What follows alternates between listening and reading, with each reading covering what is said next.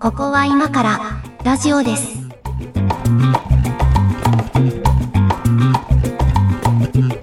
はい、ここは今からラジオです。お相手は上書きです。猫屋敷です。今年もよろしくお願いします。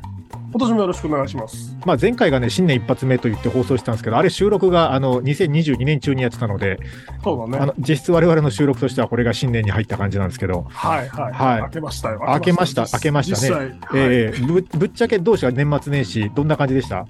えっとね、うん。あれなんですよ。友達を呼んで家でゲームをしていたんだね。あーまあ、まあ、ゲームをしてたことには変わりないけど、友達が来た。ま、そうマルチプレイヤーのゲームをなんか4人テレビがなんかあんまつまんねえなと思って、はいはいはい。なんかだらがけしながらゲームでもするかしてそのリビングの、えー、と別のディスプレイでゲームしてたんだけどなんかこうなる引ほっど越しをみんなで力を合わせてやるみたいな引っ越しをみんなで力を合わせてやる。私なんかその家の中からトラックに荷物を積み出すんだけどはいはい。あのそれ積み出す方法は別に2人で持ってちゃんと運んでもいいし、えーと投げて放り出してガラスとかガシャンって割っちゃって、はあえー、ととにかくその荷物をトラックに乗せればいいみたいななんかそういうゲームな んですよ。めちゃめちゃな引っ越しをやるゲームっていう、はあはあはい。あのもう夢中になってやっていたら気づいたら0時4分で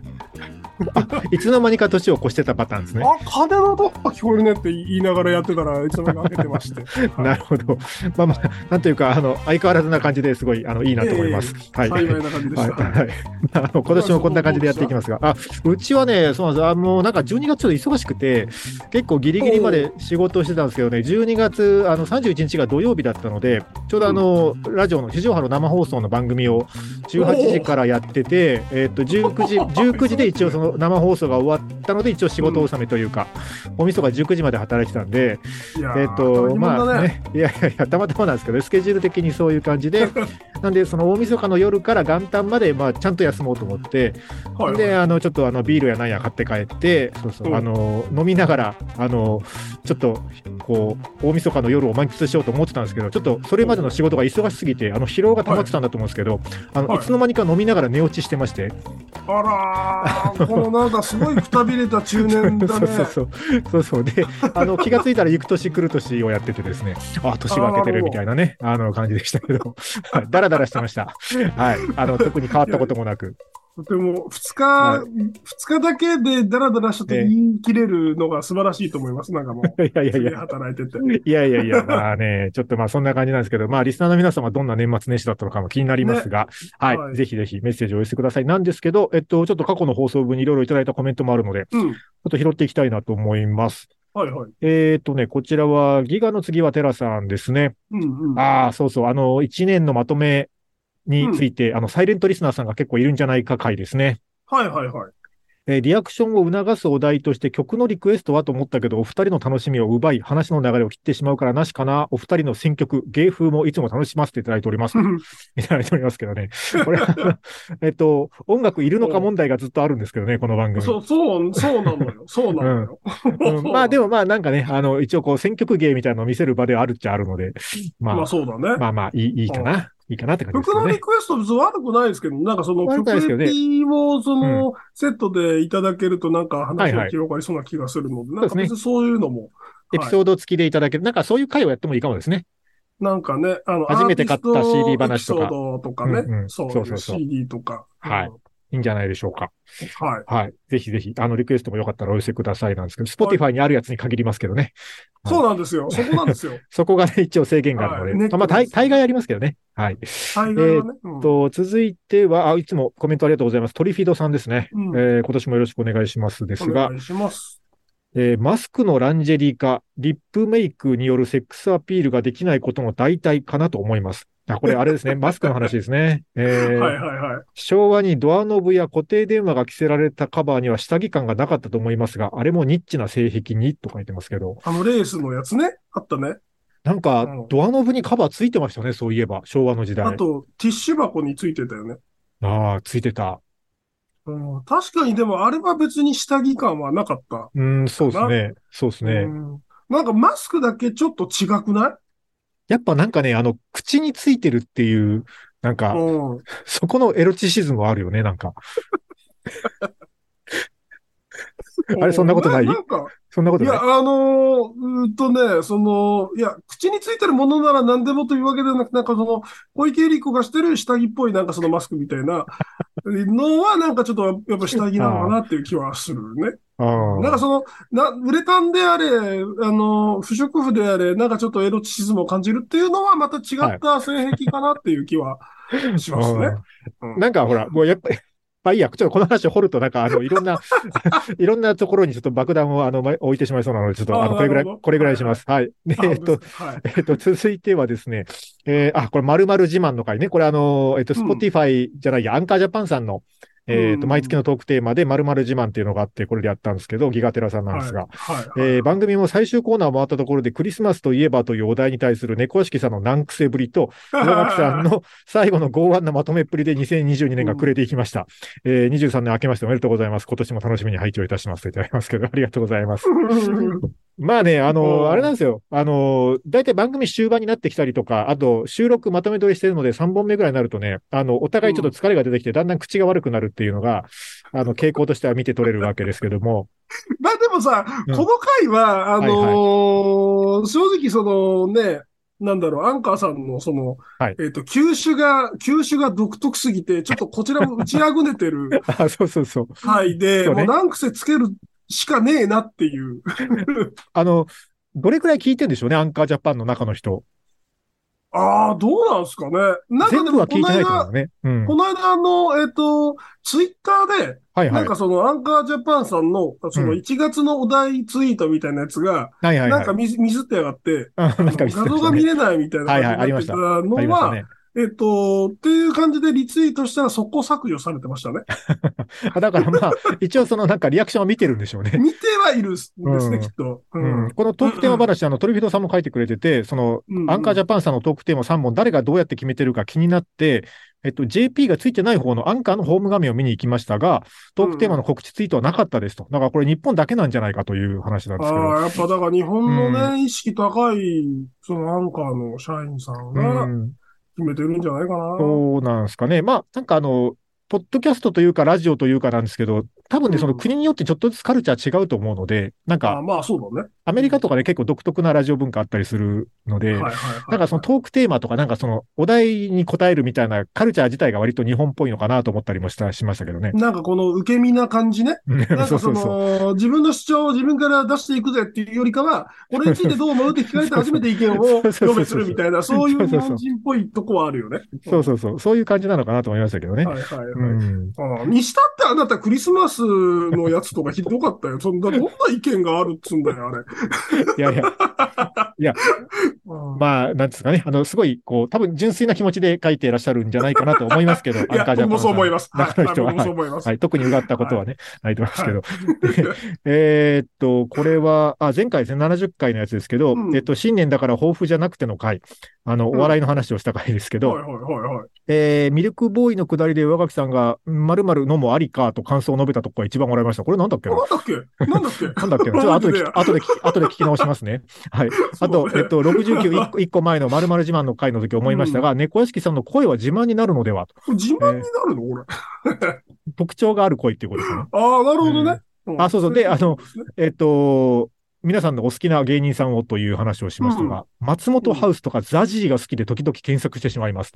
なるほど、松ダジ本ねハウスか。 結構シュール系ですね。シュール系だね。あのね、ザジーはね、僕全然あのノーマークだったんですけど、あの、探偵ナイトスクープ好きなんですよ。はいはい。で、探偵ナイトスクープに、あの、まあ、お悩み相談というか、あの、なんかね、う小学生、小学校の低学年ぐらいの子供がすごいザジーが好きだと。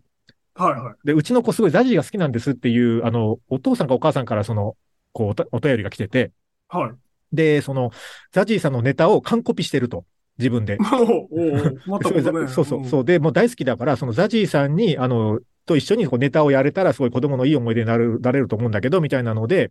あの、相談が来てて、で、実際、ナイトスクープが、その、家に呼んだんですよ、ザジーを。はいはい。多分、あの、ナイトスクープがギリギリ呼べるぐらいの芸人さんだと思うの で。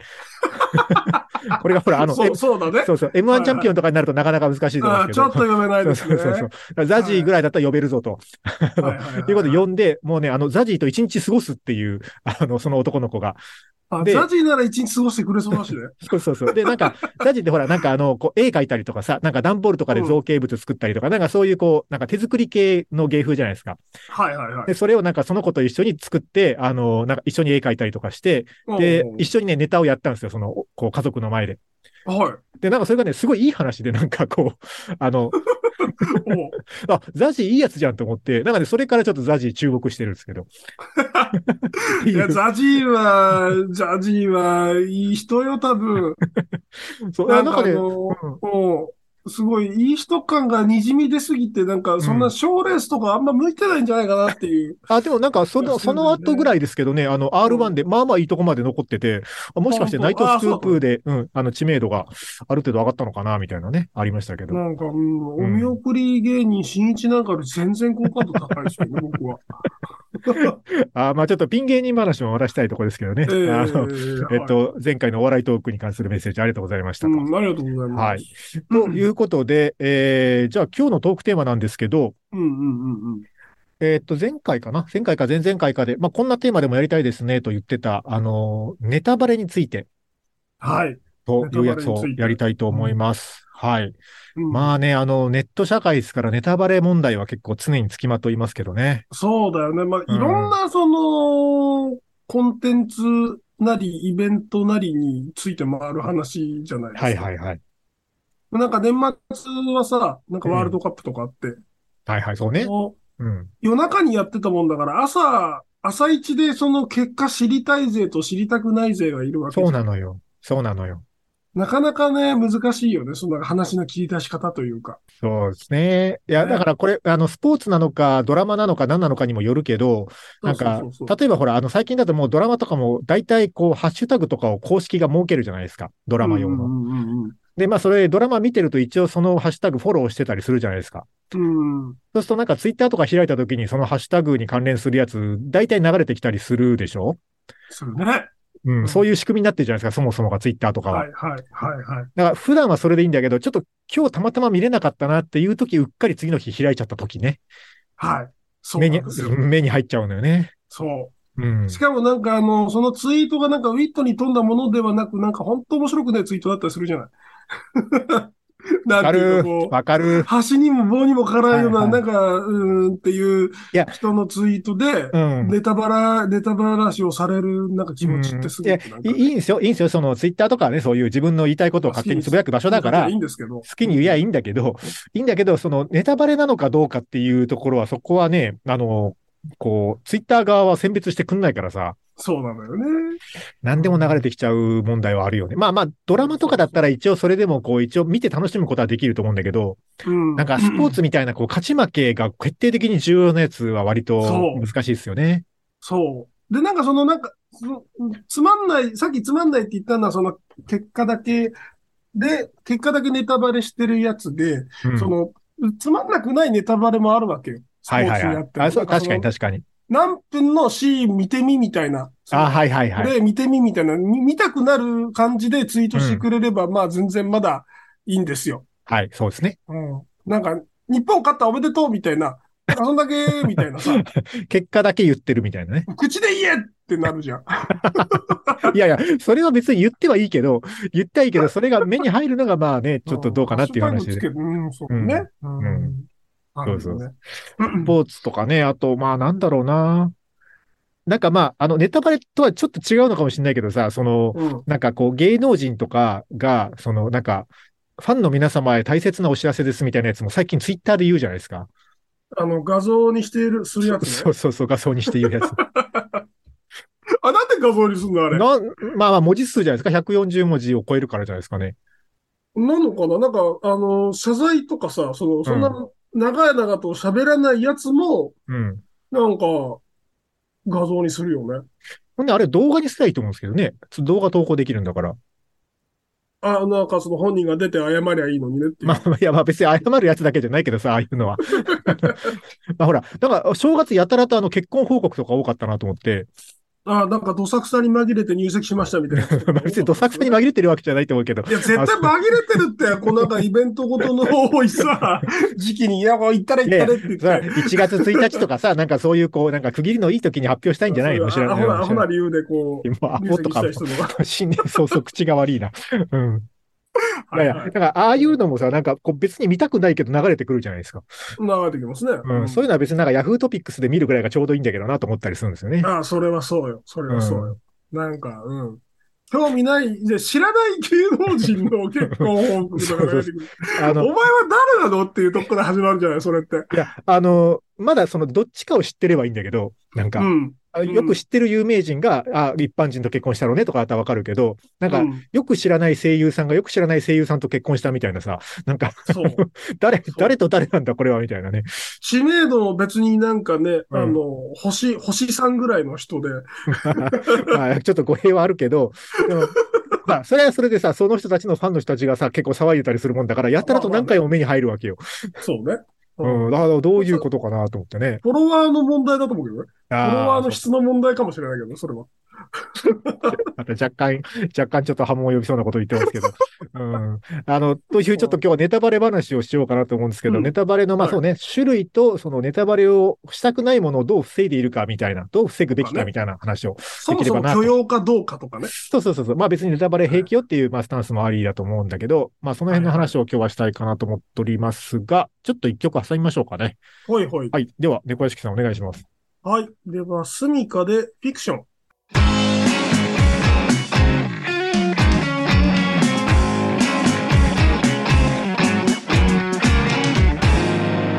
ここは今からラジオです。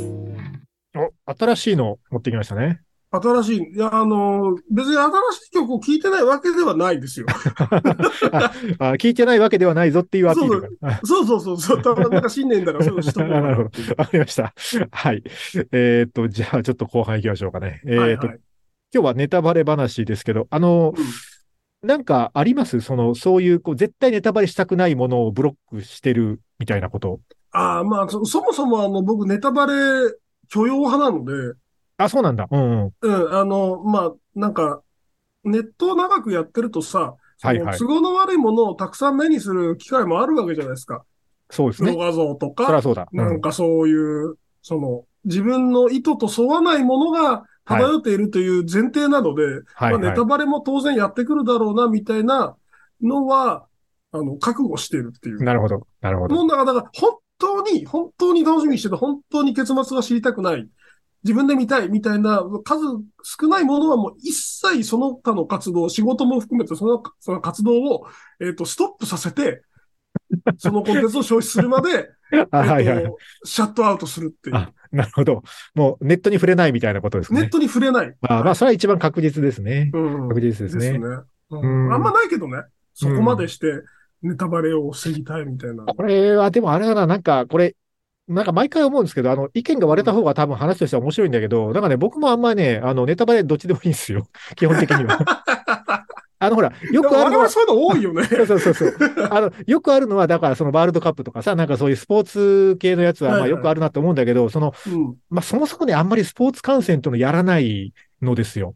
なんそうかだっ、たね。うん、テレビとかでやってりゃ、まあ代表戦とかもなんとなくつけてるけど、ぐらいしかうんないので、なんか、その辺の気持ちがあんまりわかんなくて、だからどっちかというと、その次の日、こう、周りの人と話が合わない方がさ、なんか嫌だなと思うから、だからなんとなくそのダイジェストで結果だけ早く知っときたいみたいなニーズの方がむしろ強いというか、むしろね。そうそうそうあと、なんかそのスーパープレイの瞬間をダイジェストでまとめたものが見たいみたいそうなそね。うそうそう。いやー、あそこのシュートすごかったっすみたいな。やっぱあれはラインギリギリでよく折り返したみたいな話だけしたいっていう。その話だけしたいから、そのダイジェストを早く知りたい方なので、むしろネタバレバッチコイなんですよね。だから人、非国民と呼ばれないためだけに見るみたいな話ですね。はいそこまでは言ってないけど、そこまでは言ってないけど、一応そのなんかね、世の中の最低限のその話題についていくためのネタバレとしては全然許容できる。だから、まあどっちかというと、だからあれですね、あの、まああんまりそれもたくさんは見てないけど、連ドラ系とか、はい ドラマとかそういう映画とかのそのコンテンツで、まだ見てないけど自分が見ようと思ってるものの結末は知りたくないとかはあるから、なんかそういうのはちょっと警戒はしてるけど、まあそれも実際の映像を見るわけじゃないから、なんかまあねなんとなく展開が予想できることを言ってたとしても、まあね、見りゃいいなっていあう。の、年末さ、はいはい。村垣さんは熱心に見てたあの、鎌倉殿。あ、鎌倉殿ね。そうはいはい。はいはい。大河ドラ楽マし。みにしてたし、多分、はいネタバレも注意してたと思うんですけど、はいはい。あれ、なんか僕は全然それ追っかけてなくて、はい不思議に思ってたんですけど、あれって歴史ものじゃん、歴史ものですね。だから結末はどうなるか大体分かってるわけじゃん。あそうなんだけど、そうなんだけど、まあうんこれ多分ね、大河ドラマもそんなに毎回見てるわけじゃないからよくわかんないですけど、あうの、んうん三谷幸喜脚本なんですよ、今回の鎌倉殿はいはいはは。いで、三谷幸喜さんの描き方は、その、史実に基づいてて大きなところは外さないようにはしてるんだけど、うんうん。結構多分にフィクションを盛り込んでくるわけですよ。あ、そうなんだ。へえそうそうだから、その、だから、例えばこう、誰が誰に勝つとか、あの、誰はこのタイミングで死ぬみたいな、そういうのは外さないんだけど、史実から。うんうんうん。外さないんだけど、そこにどんなストーリーがあってそうなったかみたいなところは、さその資料がないところだと思うんですけど、鎌倉時代とはかいだとはいはいはい。資料がないところはだいぶフィクションで穴埋めしてあるわけですよ。劇的に仕上げてるわけね。そそうそう、はい結構そこははいはいき喜劇になってるわけですよ、三谷幸喜流の。うんうんうんだからそこの描き方が面白くて見てたみたいなところがあるので、その、まあ、主人公、北条義時、あの、小栗旬が、あの、だったんですけど、まあ、主人公が死ぬまでが一応大河ドラマの描く、こう、ストーリーなので、はいはい義時がどうやって死ぬかっていうのは、なんかあんまりはっきり歴史の教科書とかにも、まあ多分その最先端の研究とかでは分かってるのかもしれないですけど、うんうんうんなんかあんまよく知らないとこなわけですよ。あの、このぐらいで死ぬんだなっていうのはなんとなく知ってるけど、時期、時期だけがなんとなくそう分そうそかうってるみたいな。そうそう、どうやって死ぬんだろうっていうのと、はいはいなんかその、こう、これまでその、えっと、大河ドラマって50回ぐらいあるから、これまでの中でも何度かその起こってきた伏線回収みたいなやつが、はいはい。まだ回収されてないっぽい伏線とかいくつかその記憶に残ってるので、あれはいはがいはい最終回でどう回収されるんだいみたいなね。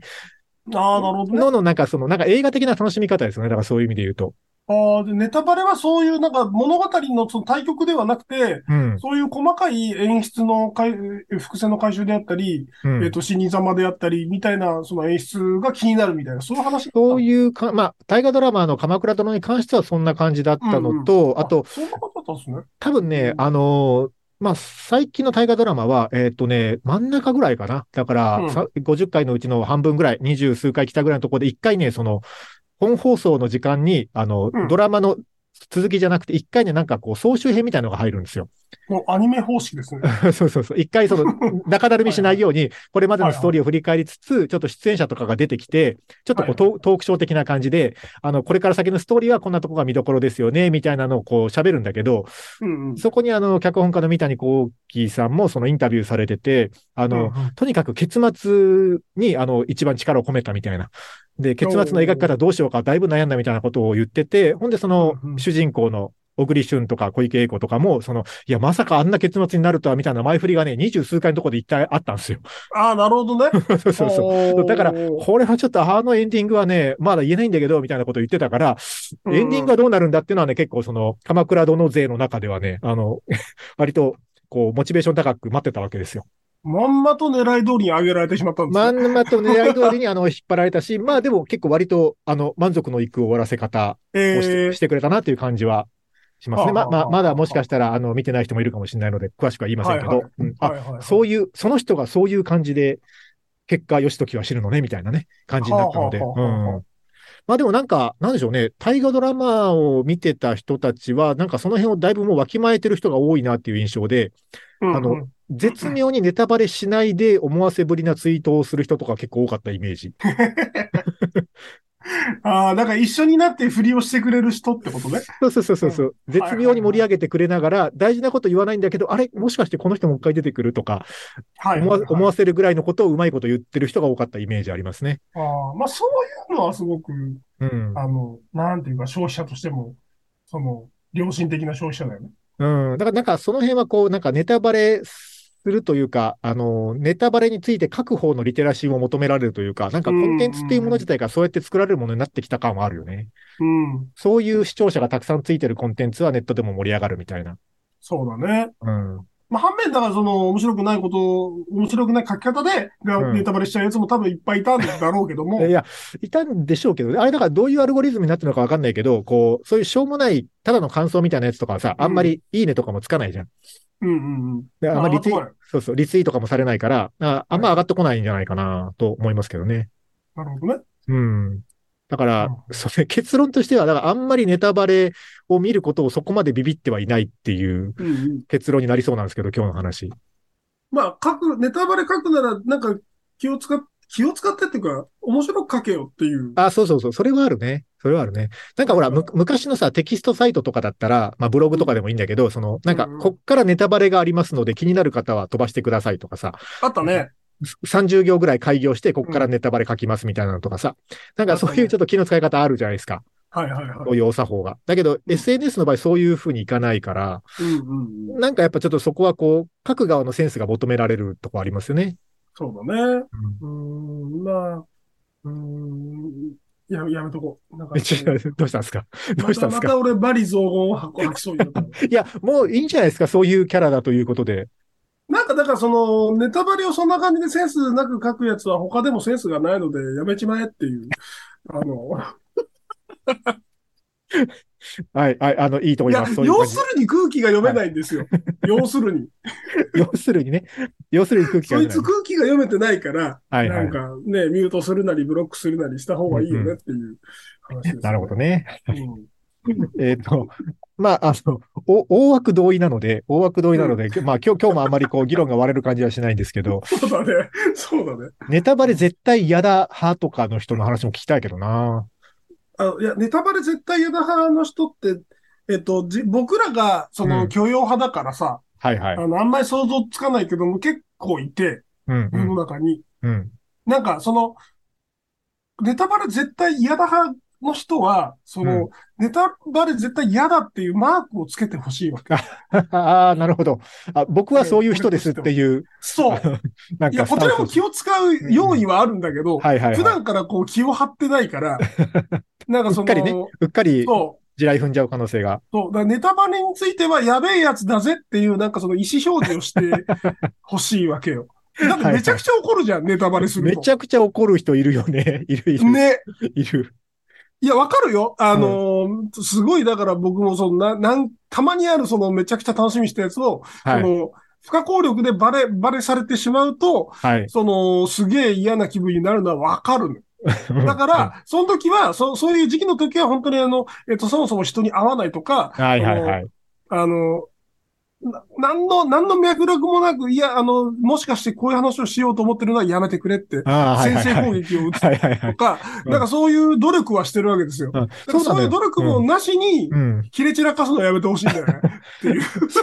うなのよ。なんか、ネタバレが起こるのってさ、そのタイムラグがあるからじゃん。 その、そうそうそうそう。リアル、リアルタイムで見てないとかさ。そうだから、その、なんか、鎌倉殿とかも本当にネタバレ嫌な勢はさ、あのう、ん大河ドラマって NHK では、あの、日曜日夜8時からだけど、うんあの、BS プレミアムでは日曜18時からやってるのよ。2時間は早いいのはいよ。はい。だから、あの、早鎌倉っていう言葉があって、 あのそうなのそうそう、2時間、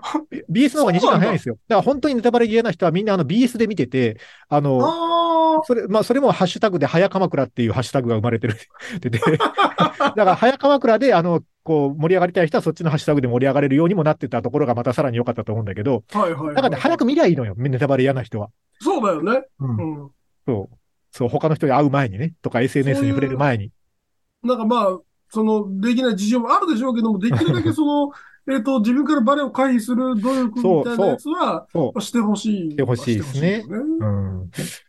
いう結論になりそうなんですけど、どうなんですかね。えっ と、リスナーの皆さんはどうでしょうかと振りながら、ちょっと曲をかけようかな。はいはい。えーっ、とね、じゃあ、これにします。花沢香菜で忍びない。ここは今からラジオです。ラジオです。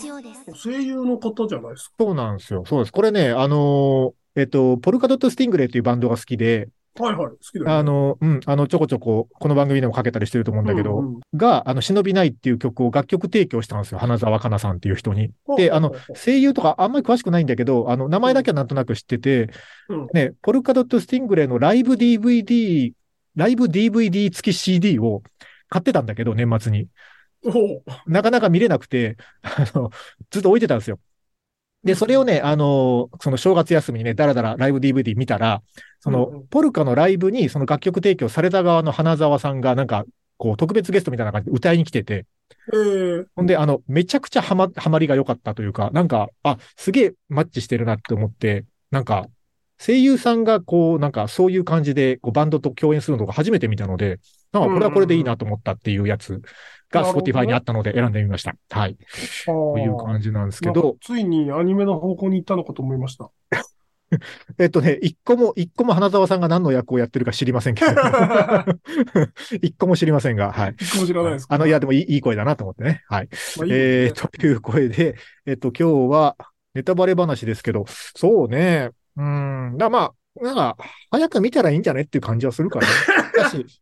あの、あと、だから、あの、あれよ、だからコンテンツの、こう、作り手側もさ、まあ、スポーツとかはちょっとあんまりどうしようもないかもしれないけど、コンテンツの作り手側もさ、その、ある程度、その、ツイッターとかで、こう、まだ見てない人に、こう、先に情報が届いちゃうみたいなこともあるっていう前提でさ、なんかその、視聴者とのコミュニケーションを設計するみたいな、なんかそういう考え方がいる気がするな。なんかあのーちょっと前、な、はいなん、何年か前にさ、はい。日テレであのあなたの番ですっていうドラマをやってたんですよ。ああ、なんかタイトルだけは、はい。ね、あのー結構なんかツイッターでざわざわするタイプの、うんうんあのドラマだったんです。要はサスペンスなんですけど、はいはい。その、誰が犯人かわからないみたいなうんうん。のを2クールぐらいやってたのかなおおなるほど。うん、1クール目でなんかそのい一一段落はするんだけど2クール目でなんかその続編的な感じで、えっと、犯人に反撃するんだみたいな、うんそんな感じの話だったと思うんだけどあの2クール目の最後の2話くらいってもうあの犯人が明らかになっていてほうほ大体こいつみたいな感じになっててう。もうほぼ分かってんだ。うん。ほぼ分かってまあそりゃそうだよね、うんあの長いその二十何話使ってやってたはいはい。のを1話で終了させることは無理難しいと思ううので。んうんうんまあ、。大体こう、まあ、絞られまくって大体こいつかこいつみたいな、はいはい。なってんだけどあとはもうそのなんだろう犯人が最終的にどう確定したのかと,、えー、とどうなったのかだけがネタバレの対象だったんだけどもそれはそれで大いに盛り上がってたんですよねああ、なるほど。だから、犯人が誰かっていうネタバレはもうそんなに重要じゃなくて。じゃなくなっちゃってて、うんうだけどもそのなんだ盛り上がりに関してはすごくキープできてて。はいはい。なんかその脚本の人っていうかそのもう全体の設計した人ってすごいなって思う、いやーだからなんかその、脚本家とかさ、演出家とかに求められるスキルがだいぶこう、なんか質が変わってきてるよね。そういう意味で言うとね。そうだよねなんなかんか昔ながらの方うはん難しいみたいな人も多くなってきたんじゃないかしらねただ面白い本書けばいいとかっていうことじゃない感じになってきてるよね。う。うんまだ、だからね、なんかまだ、まだなんかこう、できる工夫がありそうというか、こう、今までスポットが当たらなかった脚本家とか演出家の人が出てきそうな感じするけどね。なんかねそういう、ううんそうだね新しい感じの発想ができる人みたいなね、そういうエンタメを見たいなと思いますが、まあ、うん今日のネタバレ話はこんな感じでいかがでしょうか。はい。 いいやっぱのかな意見が合っちゃうとね意見が合っちゃうのねなんかんだよねでそうそう。終わってしまうねだよねっていう感じですけどね。はい。まあ、今年もこんな感じでやっていきますが、えー、リスナーの皆さんもどうぞよろしくお願いします。ということで、えっ、と、番組宛てのメッセージは、えー、ツイッターからのハッシュタグのコメントと、あと公式サイトからメッセージフォームから受け付けております。あと、YouTube のね、登録者数がもうあの、10万人目前ということで、あおの、今年は盾をもらいに、盾をもらいに行くぞと、えー おいうことで、チャンネル登録もぜひぜひよろしくお願いします。YouTube へのコメントもお待ちしております。ということで、今日もありがとうございました。私と